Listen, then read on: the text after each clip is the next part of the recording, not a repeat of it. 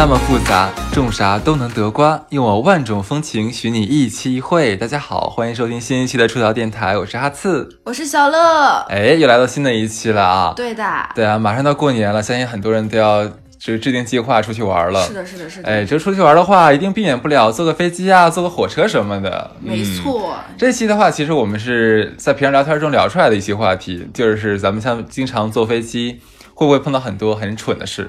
对，就是听过我们电台的人都知道，就是小乐的人生就是一个大写的一个段子，就是很多事儿吧，就会莫名的发生在我身上。然后我也认识了很多奇奇怪怪的人，我本人也有点奇奇怪怪。然后今天这一期呢，其实就是继上一次我讲我喝多了是什么熊样之后，然后我给大家讲一下我的奇妙狗血人生的小集锦。然后这一期是我集锦当中的。很小一个环节，就是在飞机上遇到的囧事儿。但你讲过的那件事真的很好笑哎。就是我觉得我这辈子吧，跟交通工具，尤其是飞机，是有着非常奇妙的孽缘。嗯，这个交通工具极其不适合我。我坐飞机有很多很奇怪的事儿。举个例子，你有想过和两百个和尚一架飞机吗？我干过两百个，跟你讲，可能比这还多。你有想过从浦东机场降落不下来，盘旋一圈再降落到浦西吗？我也有这个例子，真的吗？对，那可以 PK 一下。还有就是，你有想过红眼航班回到国内，然后盘旋上空半天不降落吗？然后说再盘旋下去，可能我们就要再回去。不用再盘旋上就没有油了。你有想过，就飞机服飞机就是延误了，然后我在机场认识了两对夫妇，其中一男一女在厕所的残疾人卫生间直接约炮被我撞见的吗？这些我都经历过，我跟你讲，我可以给你展开，简直了，一件一件给你讲。你先说两百个和尚这件事情。好，我就是马上就要到今年年底跨年嘛。哎，在一四到一五年跨年的时候，当时那个时候就是尼泊尔还没有出现过地震嘛，然后我一直就想说去一下心灵洗涤，也可能是因为穷想去发展这个国家。然后我和另外的大宝，然后四个女生，我们就说那就去尼泊尔。但当时我是拖延症，嗯，然后拖延症在今年咱们出去玩这件事情上也发生在我身上。是，最后是大宝和另外一个女生蛋蛋，他们俩率先买好了机票。我跟另外一个女生就管她狗吧，因为那女生人很狗。我跟狗说那咋整？就赶紧买。三个女人一条狗。对，三个女人和一条狗，我们要出去玩跨年，然后我们就去买机票。那个时候发现咋整？啥也买不到了。嗯。他们买的是国内的航空飞到飞到尼泊尔，然后中经经停在云南，然后直接飞到那个。嗯，加德满都，加加德满都。然后我们当时买不到了，然后没有办法，我们最终在马航刚连环出事儿三次之后，我们买了马航。哎，真优秀。对，而且当时我们还想说，应该前面都出这么多事儿了，到我们这儿应该没事了，是不是？我们还安慰了一下自己，然后我们就买的马航。然后我们的马航是连飞，就是相当于从当天早晨，然后我们先飞到马来西亚的首都，然后再飞到那个加德满都。然后精彩的来了，我们在一天早上八点钟到了浦东机场之后。机场告诉我们说，马航的人你们今天是见不到了。为什么的呢？是因为他们上一班航班延误了五个小时。嗯，马航的机组人员表示说，因为上一班航班延误了，我们机组的人员要休息，我们一定要保证充充足的休息时间之后，嗯，我才要进行下一班工作。嗯，我们在想说也挺对哈，为了安全。对。然后当时是给我们每个人发了两百块钱餐券。嗯，说是这个餐券你可以在浦东机场随便一家店都可以使用抵扣。我是第一次看到有机场有这么实在，大部分我们国内不都是给你发个餐，是发瓶水就在那干坐。当时还想说，哎呀，真是如沐春风般的享受。殊不知这只是梦噩梦般的开始。嗯，我们大概两百块钱一个人花完了之后，跟我们说机组感感觉还没有休息好，没有休息到位，说直接给你们拉到那个机场旁边有酒店，你们可以选择去酒店休息，也可以在这儿休息。如果你们愿意在这儿休息，我们再给你每人发两百块钱餐券。哦，当时我们就觉得可能上午是走不了了。对，然后到下午的时候，在机组的就是反复投诉嘛，因为很多人是到马航还有马来西亚还有别的事情。嗯，像我们是直接飞到那个加德满都，加德满都是不同。然后经过经过，我感觉像你去我没去，我连地名都记不住。然后对每个地方对我来说都是去一次都是再去都是新去，因为也记不住。很好。然后我们到了到了之后，在连续投诉多次之后，你知道马航干了件多么牛掰的事儿吗？他们说他们要充足的休息，一定要记住这个词哦，充足的休息。所以它是所有的地勤地面。都是雇的其他国内的航空公司的人，直到我们上飞机之前，我们没有看到过马来西亚机组的任何一个人。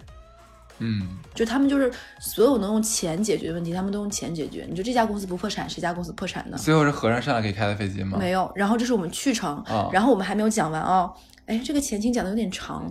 然后我们到了马来西亚，机组说我们还是没有休息好，嗯我们要换一班人，所以我们给你们办了马来西亚的落地签，你们在这里住一天，到第二天晚上我们再飞。你你相信吗？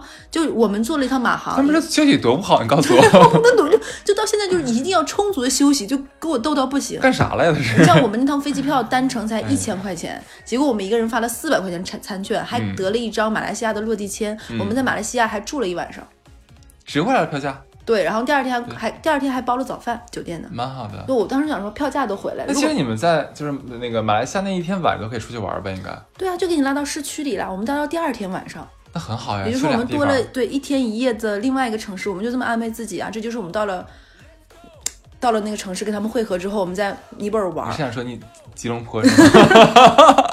讨厌。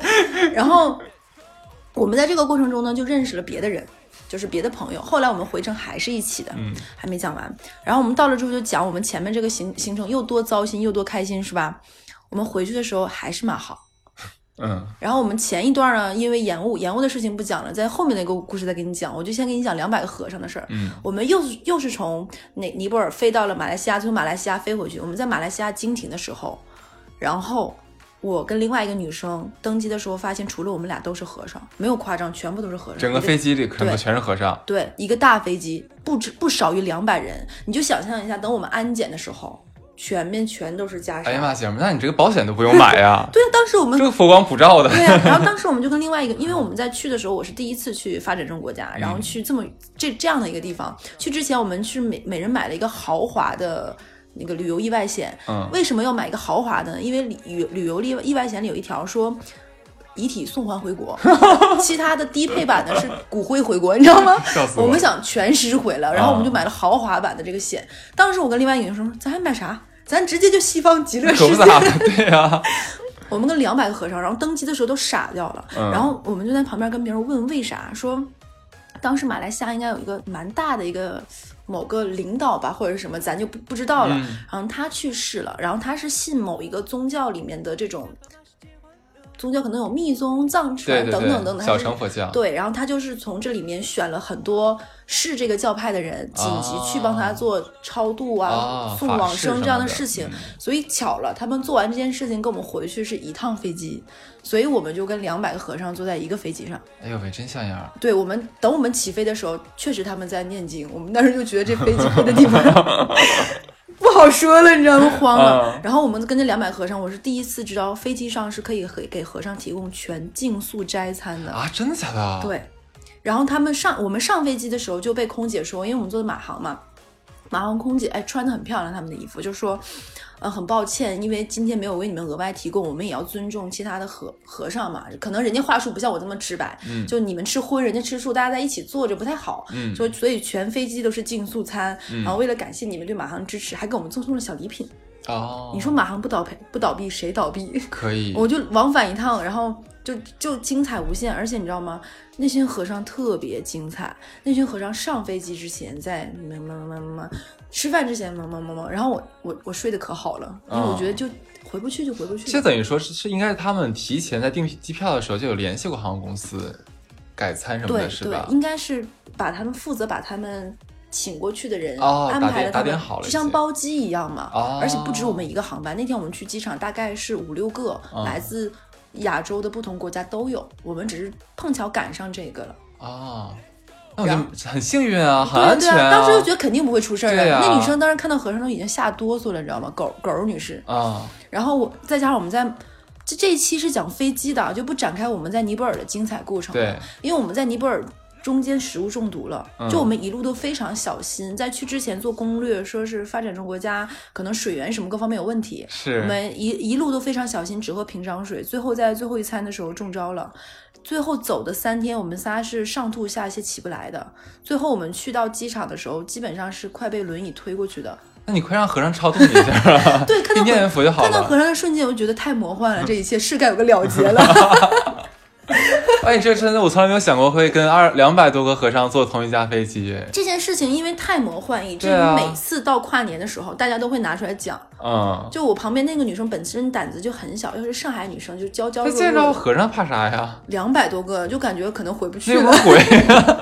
但当时那个瞬间真的觉得就是回不去了。你脑子傻了吧？然后，反正我们在尼泊尔的时候发生了还有一个很魔幻的事情。嗯我们在尼泊尔有一天，他突然早上做梦跟我说，他那个时候养了一只兔子，养了很多年。他跟我说，他昨天晚上做梦梦着那个兔子了。然后等我们上飞机前，兔子说：“你明天早上会碰到两百多个和尚。然后我们在风机上遇到和尚，等回家他跟我说说，他说我们去尼泊尔中间有一天，他梦到兔子前一天，兔子去世了。”啊，然后呢，就反正就整个我们尼泊尔之行，就如果反反复复复盘，每一处都是魔幻。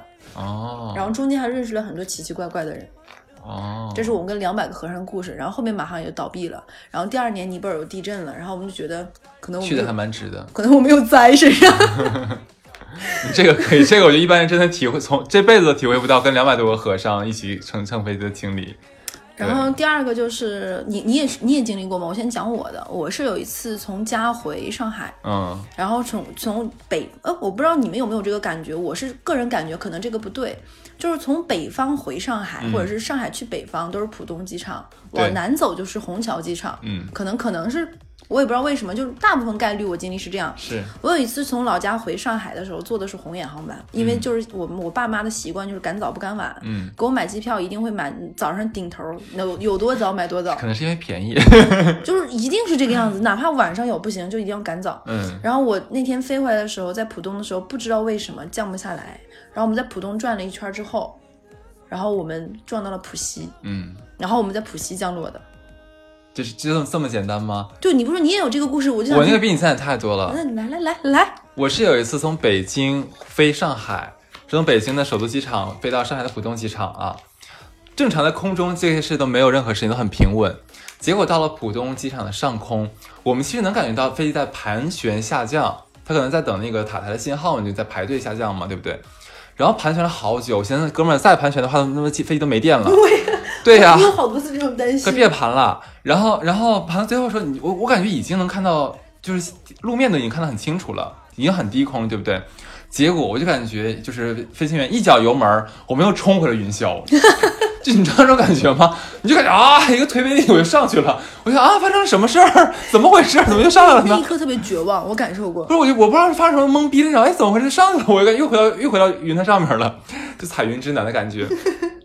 然后，然后这时候机长的那话就响起来说：“各位乘客，各位乘客，什么由于什么巴拉巴拉巴拉巴拉啊，因为什么由于下雨，我们无法停靠在什么北京浦呃不是上海浦东机场，现在我们将飞往上海虹桥机场。”我就想，你妈为什么下雨的时候上海浦东机场停不了，虹桥机场能能停？我有这种怎么回事儿？我有一次是因为闪电还是雷暴，说浦东降不了，降到虹桥。我想说，差很大吗？没差多远呢，这很奇怪。然后我们就嘎飞到虹桥机场了，然后又盘旋了好久，然后下去了。下来之后，然后机长说：“各位乘客，由于各位乘客，那个那个那个说什么？现在你们有两个选择，一个是你们现在就给我滚下去，不不不，你们一个是你们现在可以下飞机，然后自己就找找找方式回家。第二个的话是可以再跟跟着我们回浦东机场。我们说啊，什么情况？然后他关键他不开舱门，然后现场让大家投票选，就是就是假如说选出假如三十个那个要要下飞机的人的话，那你就就滚下去，那剩下的人的话可以再等着那什么。结果大家投好票了已经，就一半可能要下，一半不要下，所以飞机舱门还是不开。然后我们在那个机场大概等了一个多小时，玩密室呢？你们在这？啊，可不咋的，就是你知道，就是那，因为你看过美国那种人性剧吧？假如说什么一个灾难发生之后，所有人都躲到了一个地方，然后就开始撕逼，开开始始吵，撕逼，人性杀光辉，人性怎么样，分帮结派就开始产生了，你知道，真的是有这样的情况一定会吵架的。我赶上好几次这种事情。啊，对啊，然后然后最后最后的结果是机舱门不开了，然后我们重新检修之后，我们可以继续飞行，重新从虹桥机场飞到浦东机场和乘客们。没有人骂吗？有连我跟你讲，连空乘都骂，因为我当时我坐飞机一直都坐最后一排，所以我挨着我我先把这故事讲完，我跟你讲为什么。所以我是挨着，我能听到后面那个准备舱里面，空姐的那种他们的对话嗯，我会听到有句话：“操傻逼。对，我就想，那你还玩这些游戏干啥呢？” 对呀、然后你关键是你知道他逼这么多之后，空姐和空乘要一直在客舱里面安抚客乘客情绪，好不容易安抚完了，对你说服完了之后，你可以选择之后，都投好票，他说又不用选了，我们再飞回去，那肯定要骂的呀。骂死他呀！对的呀而且空姐因为因为说难听点儿，你你机长在前面你就说话，你不会受到伤害攻击。对啊服务的是空乘人员呀。是啊，你说去接受这个这个臭司机，你知道很差劲。我看完今年那个什么中国机长之后，想人家叫机长，你只能叫司机，你知道吗？我们我们挺好，我们到现在除了马航暴露了是哪家航空公司，我们都没有讲过。对，那这样我就不报了。对对，不说不说，对。因为我是他的常旅客，然后然后就我是头一次知道，从浦东机场啊不从虹桥机场飞到浦东机场全程需要花十六分钟，你不知道吧？我知道，那你知道，如果说你在首都机场最长的摆渡车能坐多久吗？我最长一次坐了将近四十分钟。对，我跟你讲，我当时觉得我可能要开回上海。对啊，我现在开开到家了，那百度车开十五分钟的时候，我都已经有点魔幻了。这 对啊是百度车吗？就开了半小时的时候，想我我就从那个窗户往外看了一眼，说：“哎，上高速了吧原来你也经历过，宝？”贝。经历过，亲爱的。我还有过那种在 T 一登，在 T 一说是航站楼，结果给我开到 T 三登机的，你也不知道为什么，啊？为什么？不知道呀。我然后那个大巴都已经出来了，就从外外面走，从 T 一再从外走，又走回来对，反正我觉得那天的话，我就经历了就是三个小时。三个真的三个小时，差不多。就像你说的，盘旋下不来，就是我就盘旋半天下不来。那你告诉我，你为什么坐飞机老是坐最后一排？我跟你正好反过来，对对对，你会坐第一排是吗？尽可能的想办法，因为第一排要加钱啊。就我会尽可能，因为比如说我会买什么什么高端经济舱，哦或者怎么样，或者是说我会先选个座，尽量靠前。到了机场，我会如果那天不是很忙，我会尽量去早一点，然后跟他说。因因为像我这种会过日子的人的话，我就不会加钱，对不对？所以我只能买就是前就是经济舱前三排之后的的座位，对不对？那像是以前的话，我会选择在安全出口。可是安全出口有个问题，它虽然宽敞，可是你不能放任何的东西。对，但是我一般都会随身有一个包，包贵，你知道吗？我又嫌上面那个行李架有点脏，然后我又一般会放在身边，可是他又不让我放。后来我觉得这个位置不适合我。然后呢，因为我这人非常怕吵，非常怕闹，而且我坐飞机经常碰到小孩儿，那那么我又找了一个方法。一般很多人像你一样选，就是尽量靠前。对，那么靠后的位置，大概率是我前面是没有几一两排是没有人的，所以说我一般都会直接选到最后一排去。可是最后一排厕所声很大哎。还好，因为机舱声音本来就已经很吵了，所以说厕所声音就还好。因为因为我跟你正好是反过来，我会尽可能往前坐，并且我一定会要靠窗，就是我会觉得哦靠窗这样，因为我上飞机是不吃东西、不喝水、不睡、不不干只睡觉，你冬眠吗？就是就是我不行，就是我在一切交通工具上都是这个样子的，哦。所以我是那种出去玩的绝佳好伴侣，嗯，然后我就不希望任何人干扰我会睡觉，你咱俩太适合出去玩了，因为我我只选过道座位。对我就一定要靠那个什么，我可以中间什么，我不要能过道，因为我不想让别人打扰我，也不希望别人跟我说你要不要放饭啊什么都不需要。啊，那我要说你在飞机上有被空乘搭讪过吗？我我搭讪他们，因为 因为你知道坐前面有的时候可能是有一个机组人员会备备用在在那个什么坐在这儿，或者是别的航空公司的不别的飞机上的别飞的航空公司，别的你在说什么呀可能坐这个，比如说倒班或者什么样啊对会，对对然后就会我我是有被搭讪过，但我觉得非常不礼貌。留了电话吗？他他有在管我要电话，给说啊！现在艳遇怎么来的？哎呀，啊现在我年纪大了才知道，就是年轻的时候不懂事儿，你知道吗？少年，你说不懂不懂事儿就是，我现在很后哎悔，我现在，很后悔。现在有的时候他们说什么抖音上有什么空空空，就是空乘很帅，有什么飞啊飞行员很帅，我现在都后悔，当时太年轻，现在老了，人老珠黄了之后也没有飞行员搭讪我。哎，我都是主动跟他们聊天儿哎，就是有些位置是就是就是我现在有我坐第一排的话，嗯前面不就直接是一个空乘对着我坐嘛，对吧？我记得有的时候前面坐的是空姐，我就会跟她聊天。我说：“哎，我能问你个问题，请教你个问题吗？”就说怎么了？我说：“为什么像你们开就是就是飞机在起落下降的时候，那个小窗户不能关啊？”他说：“啊，因为巴拉巴拉因为什么什么东西就是死的时候让你看一眼外面晴天，啊？不是你你不知道因为什么不？知道，我以为是不是，它是这样，就是说所有乘客其实都有义务帮助机组人员来观测外面的情况。如果你一旦发现它像飞机被什么撞了呀，或者哪儿冒烟了呀，你要第一时间通报给机组人员。我的义务，我居然一直都不知道。对对对，是有这个东西的。天哪！而且你知道，坐在安全出口的人的话，他们是在有有呃发生空难的时候，有义务协助机组人员来帮助人疏散的，你知道吗？我知道坐在那个安全疏通口对对对对对你是要做这个的。是的，他有这有这些事儿。哎，你刚才说一个事情，我额外说，我在飞机上特别害怕遇到小孩儿，我也是，我特别害怕。我很害怕，我我不是烦小孩儿，我是真的害怕。我人生第一次升舱就是因为小孩儿，我问你，你在飞机上见过打仗吗？我见过，打仗，俩女的。这很危险哎，我当时我忘记，我应该可能也是，我记得好像也我也从吉隆坡飞回来，魔幻之城，真真的是。然后当时是两个上海姐姐，然后就是一个带孩子，一个没带孩子，然后带孩子坐在后排，不带孩子坐在前排，就是好像是两个人因为孩子一直踢前面人的椅背，然后前面人制止无果，两个妈妈就两个女的就干起来了。就从前面打到，就从前中间打到了前面，最后机组人员强行把两个人分开。对，这飞行过程中吗？飞行过程在在天上的时候，他俩这样的话都属于扰乱社会公共秩序，是很危险的，很危险。而且其实有一点差一点，其实，在飞机上面很多人会走来走去，会各种晃悠，这是不对的，对，这是危险的。为什么？你没没有看到我们在选位置的时候，在值机的时候。可以看到很多位置是封锁，是不能选的。其实提前的话，就有那种类似于调度员还是什么什么员，他会提前根据你的行李重量、客这个货仓的行李重量安排配重，哪边人坐更多一点，哪边人坐更少一点，前面人多还是前面人少，他把这个配重已经配好了。飞机是需要平衡的，嗯，如果是在飞机上来回走动、来回晃悠、到处满哪走啊，或者一堆人来回串座位的话，其实会造一定程度上造成飞行危险。其实我我是真心觉得，就有的时候你们就是很多人都是那种杠精加事儿精，总爱问一句凭什么，对，或者是不配合。我是觉得你你你的任性可能会给别人，甚至不光你自己的安全造成困扰。是，比如说人家都说起降飞行过程中不要用充电宝，嗯，我用这件事情，我之前不知道它的，我不知道它的危险和严重性。哎，我也不知道，因为它会，因为会，因为你在。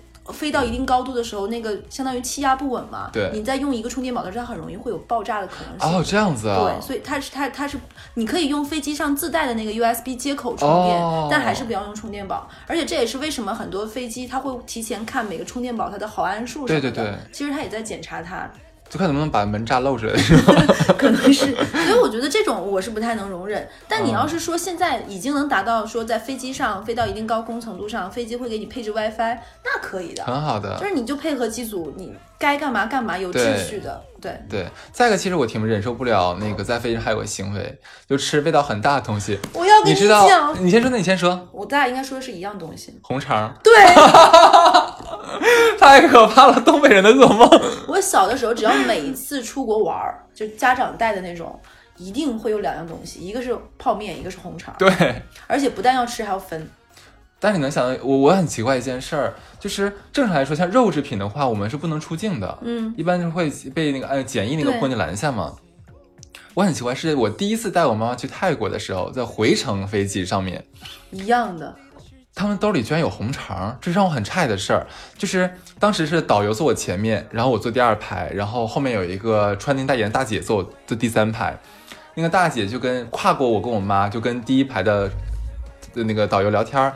然后那导游说有一次，姐呀，都买啥了？快给我瞅瞅。反正大姐说，哎，也也没买啥，直接把一个大手爪子就伸到我和我妈头的中间去了。嗯，然后就说，你瞅，刚买了一个那个欧米欧米茄。这个欧米茄，你看看上面上面都钻 啊，这没没多少没多少钱咋地，然后一顿显摆。欧米茄这个发音太准了。啊，对啊对啊，怎么怎么地的啊？然后那刚那个那个戒指，那个溜子，买俩溜子。而且一定要去泰国，一定还要买那个就是鳄鱼皮做的什么手包、腰带，还要那个爪子。我也买了。而且还要跟你说，我这个爪子很锋利，是挠钱的。是。然后我也是。最要命的是什么？就是到发餐的时候，然后后面大姐说：“哎呀。”这个东南亚饭吧，就吃吃吃不吃不惯，没味儿，没味儿，这啥玩意儿？就跟跟那个一一锅一锅水吐了似的，就啥味儿都有。对，本来我还能吃下去，他说完我就吃不下去了。结果大姐就从我就忽然闻到一股味儿，你知道吗？可能很多人没有吃过红肠，啊，太奇妙了。红肠它本来你放到嘴里是香的，但是你如果你把它切开的话，它里面是有蒜。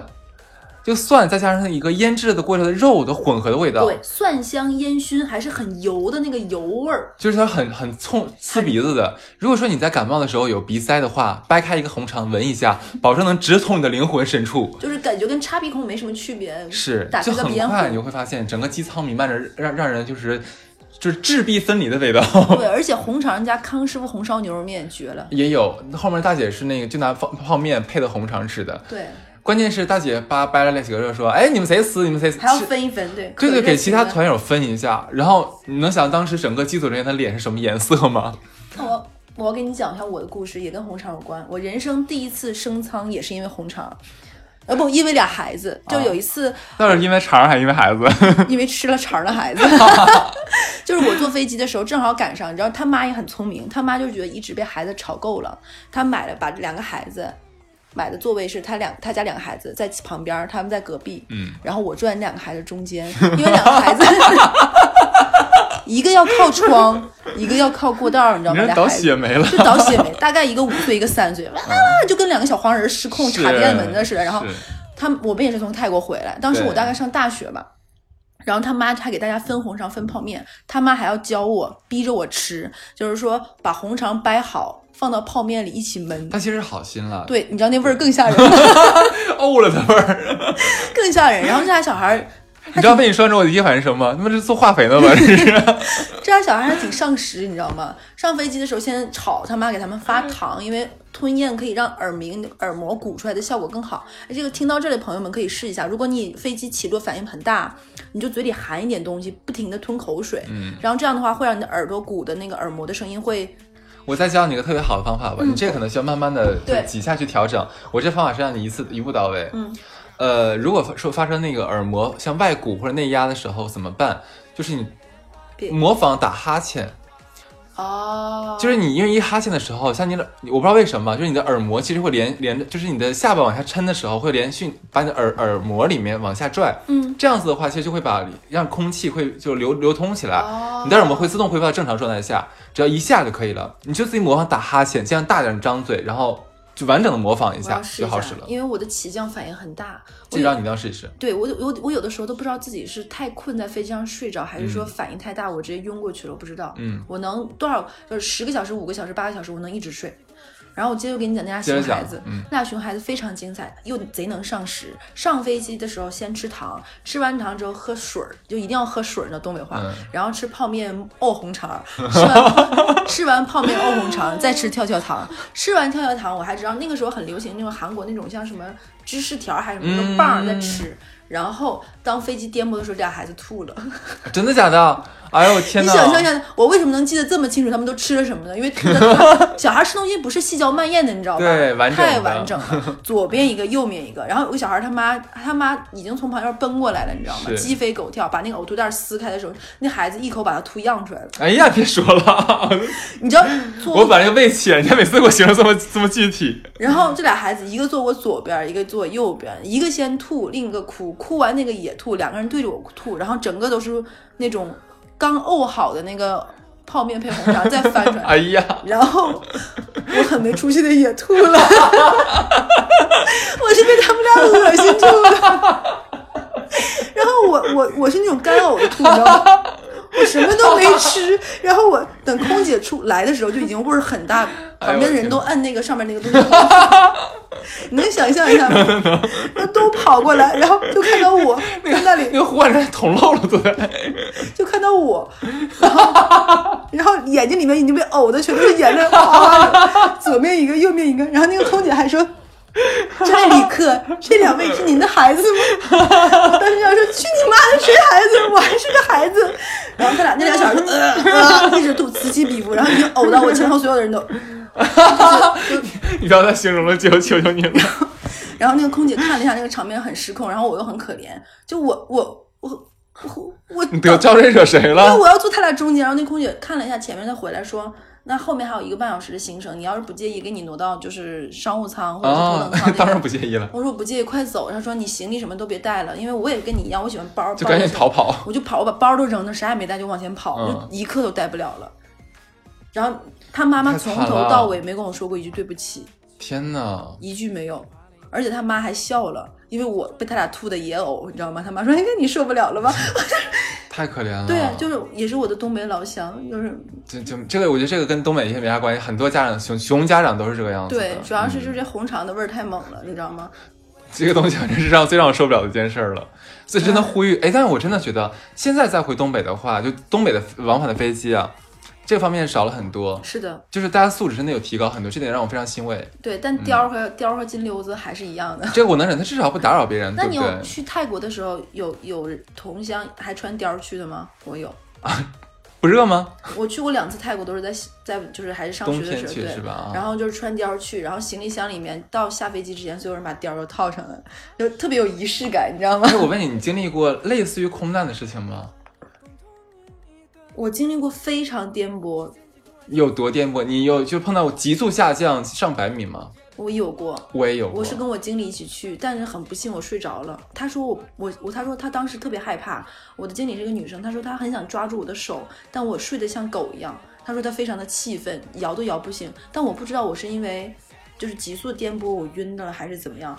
然后他说当时说。那一次他才跟我说，他说他才知道说原来是有一个学术名词，说有一种天气现象叫番茄炒蛋。啊，我不知道。番茄炒蛋的意思就是说，就是混成一团，它要在这个番茄和鸡蛋里面来回这么穿梭，就是它就是这么飞的，哦跳过云层。说我们从到尾从武汉回上海是在一个番茄炒蛋的过程中进行的，我完全不知道，我就睡着了。就要是没有大家想，你。你说我当时是从呃，我是从上海飞荷兰，然后就就我从来河南哈，阿姆斯特丹，就是我从来没有体验过颠簸都体验过，但是你你真的没有体验过，你觉得我要死了的感觉，哦，那飞行也很长的，嗯，十多个小时，我的妈，我都要哭了。应该是我们飞到，可能是飞到俄罗斯上空的位置。俄罗斯真是个奇妙的地方，就就就就忽然间啊，整个机舱就失重了。那很危险，那很危险所。以我们那个颠簸不是说是可控的颠簸，我们当时真的是就急速下降几百米的那种如。果那个时候正好赶上空姐放餐，她也很惨。对，没没没有没有，我不知道为什么她没有，就是真的真的很可怕。关键它不是一下，你知道吗？就是我们是就像你说番茄炒蛋，但是我们是大番茄炒蛋，你是整锅颠勺炒，就是就是就下就上，上下就上，就这个感哎，觉就。很害怕，真的。就机舱里都在尖叫。然后我当时就想打开手机给家人发个微信，就说我很爱你们，虽然平常经常跟你们吵架，但是我还是很爱你们的，我们下辈子再见吧。嗯，这样怕没有信号，我怕你，我以为你要提神 WiFi。就是真真的很害怕。然后我旁边就我旁边很奇怪，但是我我旁边有我的朋友嘛，一个女孩子，一米六左右的女孩子，她小小的身躯发发出了大声的大声的尖笑，就哈哈哈哈哈，好好笑，好开心，哈哈，过过坐过山车了，哈哈哈。然后我又你要打他吗？没有，我当时真的有点害怕到不敢说话了。而且像人连续连连续感受失重的时候，你会觉得尿有点憋不住，就 崩，有点崩。会有点想尿尿的感觉。然后我当时所有的精力全在憋尿上面，因为你又不能上厕所，对啊，对我只能就硬憋着，但它不停，你刚感觉刚勒住，对，哗，又又下沉了几百米，然后你就感觉啊，又又要出来了，就一直不停的在跟尿做斗争，全程。然后最后一趟飞机飞到荷兰，第一件事情是去医院治前列腺炎。对，然后好像在快到平稳的时候，就是那个机舱空姐就用不太流利的中英文，就说“各位先生、乘客”怎么怎么样的感觉，可能他也是刚返 黄，刚刚。吐完，然后就说我们刚刚遇到了一点小气流，然后大家怎么怎么样，没有关系，我们可以我们可以 handle 这个情况，巴拉巴拉。我就想，你妈这是小气流吗？是我没见过世面吗？那是唯一一次我碰到非常害怕的事情啊。还有一次，你闻过鸡汤有烧焦的味道吗？我闻过，但我我到现在都不知道为什么。我这次从三亚回来，就就是上上周嘛，你知道，我们机舱莫名传出一股焦糊味儿，像像特别像是那种橡胶胶轮胎烧，着了的味儿。对，然后查不出为什么，然后那个时候我们已经，我就不报是哪家航空公司了。嗯，然后从三亚回上海的时候，然后我也是三亚，天哪，我也是从三亚飞到上海的时候发生的。然后，呃然后很恐怖。然后我们最开始是，比如说是六点飞嘛，然后我们关了舱门，一切前面都很顺利，到六点钟，然后没有飞，到六点半的时候开始闻到了一阵这样的奇怪的气息，然后还没有飞，然后。这个时候到已经六点四十的时候，跟我们说很抱歉通知您，因为飞机的一些故障原因，把我们所有人就请下了飞机。前面没有任何预兆，也不是航空管制，一切都很正常。然后我们就飞机飞了吗？没飞，然后我们所有人被请下飞机，然后已经是关了舱门的飞机哦，我们下飞机，然后我们不停的问航空公司的地地接什么各方面，什么原因不说，在没在修，在修，什么时候修好不知道，会不会飞不知道，但是但是我那次我那次是飞上去之后才闻到的。我们全程就闻着那个非常浓烈的橡胶烧着的味道。那很恐怖哎。我当天把窗户打开了。然后，然后我们当时说问他修多久，他不说他修多久嘛。然后我跟另外一个女生，我们俩就有点害怕，因为我们第二天还有别的事情，就有两个选择，一是退改签，还有一个就是等他修好。我们当时想了一下，是想等他修好的，因为到了晚上那个时间，你再出去。因为我们都买了东西在免税店嘛，你要相当于把免税店的东西再退回去到寄存，再绕出去，再回来，再其实我们算了一下，可能我们这一套流程折腾下来也得三个小时，嗯，还不一定能买到后面的票，是，那何不等一等试试看呢？对。但是其实我们俩都对刚才那那阵奇妙的烧焦味有点害怕了，嗯，我们想算了，熬吧，宁愿可能从。七点钟熬到可能十一二点才飞，我们俩飞，结果我们出去，但你知道人有的时候会心有不甘，你知道吧？就一直想关注那个航班是什么状况。结果那个航班在晚上十点钟的时候，我们把一切都安顿妥当，买了十二点的机票的时候，他又登机了。嗯。然后等到十二点钟的时候又下来了，又是又坏了。对。然后那那个飞机后来我们关注了一下，是在第二天早上八点钟又飞了，但不是那个飞机了，换了一个飞机。天哪！所以到底是什么状况，我后面也不知道。我当时有问空姐，就是我飞上去之后有很浓烈的味道嘛，我就把摁摁铃把空姐叫来了。我说，嗯，你有没有闻到什么味道？说，嗯，没有，先生，怎么了？对我也是那个时候问他，他说没有啊。嗯，对我当时特别想拿那个马桶揣子给他通一通那个鼻孔，你知道吗？而且不止我一个人，我们旁边人都在问，很多人都问。然后我说，你没有闻到机舱里有非常浓重橡胶烧着的味道吗？他没有佯装，很认真的闻了一下，跟你说没有。呃，第二遍的话他说，哦，没关系，先生不要担心，这是正常情况。我说那是什么着了？他说啊，不是着了，只是但我忘了怎么解释，反正意思轻描淡写一句话就过去了。他当时跟我说的是说在加热饭，因为等了太久了。放屁，肯定不是。对，肯定不是。而且我们特别搞笑，他跟当当时跟我们说那个气味是他们在热饭，你知道吧？嗯。然后我们不是被请下飞机嘛？请下飞机有一哥们说那把饭先给我们。你也不知道怎么会有心这么大的傻叉。对。哎，你还准备其他故事了吧？我还有一年也是跨年，嗯，也很精彩。那上刚才讲的是一四到一五年跨年嘛，一六到一七的跨年是我跟我前任，当时我们还没有分开，我是一七年分开的嘛。我们去了柬埔寨跨年，嗯，其实我也不太懂为什么在每年跨年我都要去这种 这种 Jungle Asia，对，就就我我并不是有城市歧视，我都很喜欢这些地方，正常。然后。我们去回来的回来的时候，在飞机上没有办法，可能当时我们在上海上空盘旋了半个小时之后，说飞机上有一个日本客人，他发热，然后突高烧，然后不知道他是什么状况，因为那个时候正好有疫情，你知道我们。我们所有人当时都已经心都一紧了，你知道吗？因为这个飞机的前一天已经很精彩，我们已经延误了，就是因为各种原因，一天一夜没有飞了。很多人已经临时在节后跨完年已经多请了一天假，就是我们本来比如说请到十月五十一月五号，然后因为这个飞机的各种原因，我们已经延误到一月六号了，一月七号才能去上班。然后这个时候是我们可能降落不了上海，因为这个情况的话，我们可能要整个机组再飞回去，所以我们所有人在飞机上等那个日本客人他的检查报告。怎么怎么等啊？就是飞机上是有量体温讲，说说他的那个东西要打，要把他那个东西先验好，我们才能够下去。天呐，太可怕了！然后我们在飞机上这么卡，我们当时在想说，只有两种可能：一是熬到降不下去，二是再飞回去。结果我们在飞机上盘旋一个小时之后，说啊，很很很幸幸运的通知你们没有事情，然后我们再降落。当时我们已经崩掉了，就是也很害怕自己有什么事儿，也很担心出事儿，也很担心回不去。然后我们就所有，而且在那个飞机上，其实我们也差点打起来。在这个飞机的前一天，我不是跟你说我们在就是柬埔寨的那个就是暹粒嘛，在那里延误的是叫暹粒吧？暹粒，暹粒随便吧，Don't care，反正反正就在那儿的时候，我们已经打过一架了，不是我。我们是相当于我们报了一个半自由行的团，就是帮我们安排交通、机票各方面。然后团里这这个团其实大家白天都是各玩各的。团里新认识的两对夫妻中的一男一女，以为自己玩花样年华呢。这两个人在机场的卫生间里来了一下，不光被我看到了，我靠，还被另外一个人看到了。两对夫妻的配偶中的一个人知道把这事就捅开了。所以在没上飞机之前，我们已经在国外的机场上打了一架了，见证了他们两个。然后大家带着这样的飞机的情绪上了飞机，然后全程里面被绿的那个男生，就他老婆跟别人那个男生，全程在飞机上，哈，你们造的孽，我们所有人扛，你看，就你你你就想象那种酸酸的那种被绿帽的男人太精彩了。很精彩。我们所有人在飞机上站立着，怕自己高烧，还要听着那个绿帽们哎，可是很。开心啊，这个有戏看哎。有戏看可以，但是我又怕自己生病，你知道吗？啊是所有人。是是然后那个时候我跟我前任抱在一起，就觉得就世界末日不过如此。哇，然后又那绿帽侠，看你们恶搞吧，招天谴了，就是天啊就说这种鬼话。然后我们所有人在飞机上瑟瑟发抖。哦，然后就然后那个，然后飞机上就已经开始有人哭，就就是有的人就是这么敏感，你知道吗？刚跨完年，刚许完愿，有那个时候盘旋不到半个小时的时候，飞机上就有人哭，也有人去骂这个国外的客人是怎么怎么怎么哔哩吧啦十三经骂，然后也有骂这对情侣，反正飞机上就已经非常难看了。好精彩，鸡飞狗跳的感觉。对啊，他刚跨完年，迎接二零一七年，然后所有人 刚刚对着什么寺庙神像许愿，我要做一个内心平和而善良的人一。屁用没有 那这个飞机上就已经暴露全相了，真的。啊？然后，那你还有没有那种，就是在飞机机场上没登上机的经历，就误机的？误机我没有误机，别人都是飞机误我。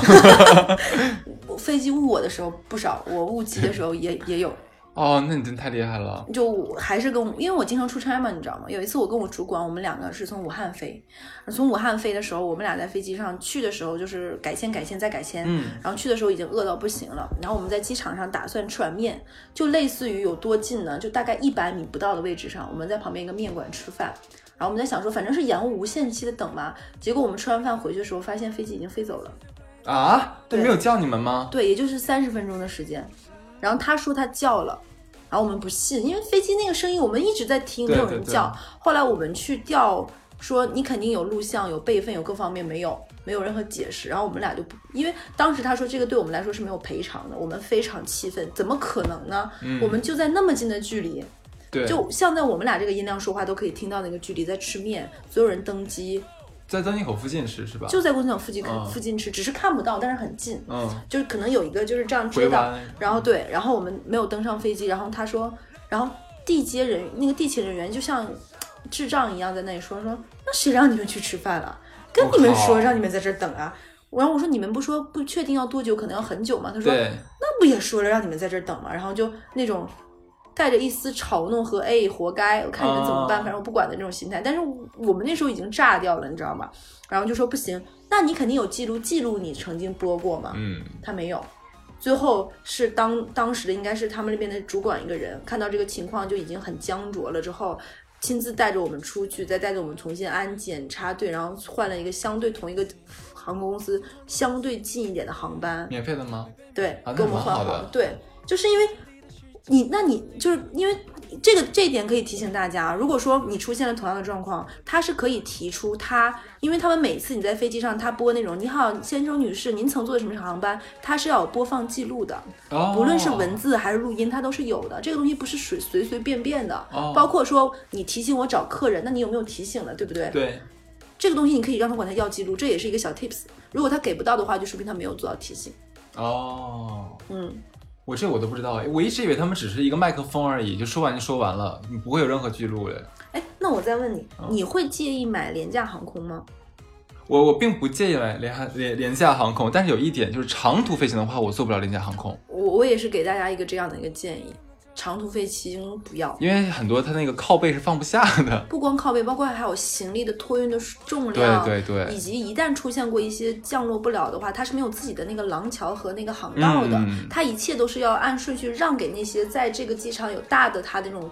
停落起降的那种的，哦所以你就会经常你的等待时间会更长，你的机组的各方面确实存在这些过状况。是，而且坦白讲，现在在国内，我我感觉廉价航空和那些大的航空公司，它的价格的差异化和差异其实没有那么大的体对对对，但服务的差异性又非常的大。就是硬件不行，上软件嘛。对，而且就是我我不知道大家有没有感觉到，其实廉价航空会，哪怕你是坐红眼航班，它该卖东西它还是会卖的。哎，我很喜欢那个环节，哎，就每次春秋的时候，红眼你修得了吗？凌晨因为我我我本来睡眠障碍，我就睡不着觉，就听他们讲都有我我会积极跟他们互动的。对，大家喜欢这个，喜欢。真的吗？真的，那你真的很可爱。对呀、他们可喜欢我了因为因为。有的时候有你这样的人，会把气氛稍微带动起来。如果全都是我这种人，这种不爽、不愿意搭理以啊及那个什么情绪会晕染开，你知道吗？我可开心了呢，就看看看他们要卖什么东西，特别开心，特别哎，兴奋但我坐。高铁有的时候会喜欢这种，高铁买东西吗？？高高铁有的有的会卖东西，他卖东西我还会买，比如说去那种半旅游型城市，嗯。我在高铁上买过西梅，啊，那吃的还好。对买过但我跟你讲，就是像那个我坐春秋航空嘛，它有的时候卖，呃，就你一定要出境跨国那种旅行的话，它会卖一些像一些免税商品嘛。啊，对对对，其实我很建议，如果那个东西是大家需要的，真的可以在飞机上买。是便宜它那个真的是真的便宜，我查过价格，它真的便宜很多。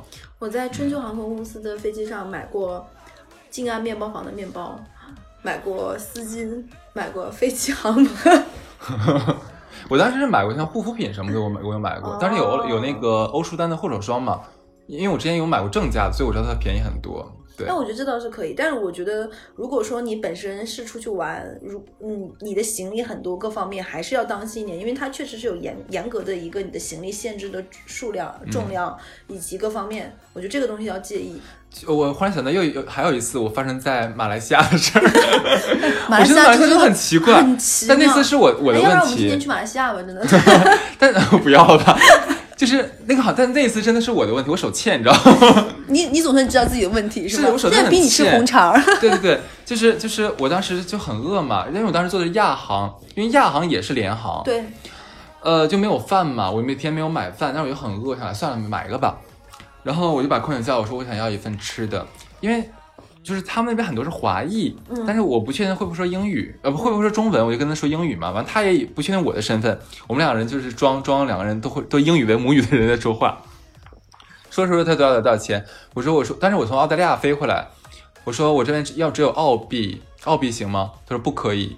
他说我说啊，然后我就接着翻翻翻，他就他其实看到我的包里还有人民币，他说嗯，就用中文说人民币也可以。我说哎，我说你是中国人，他说我是台湾人啊，这个我们就不纠结了啊。嗯，我说啊，我说好呀。他说，然后那个那个，他很客气的服务我，然后买了饭，就是然后我俩聊聊天，聊得很开心，一路上面。结果就是就要下飞机，排队下飞机嘛，大家都站起来了，我正好卡在了就是厕所那个位置，我就忽然发现，哎，厕所门上有个烟灰缸，你知道吗？厕所门上有烟灰缸的，以抠下来的，抠开的那个。